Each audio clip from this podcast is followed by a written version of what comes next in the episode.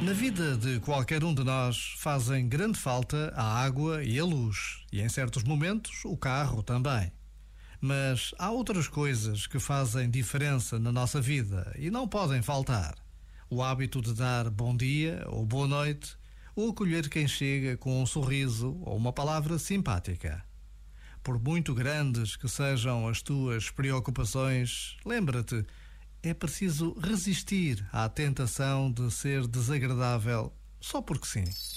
Este momento está disponível em podcast no site e na app.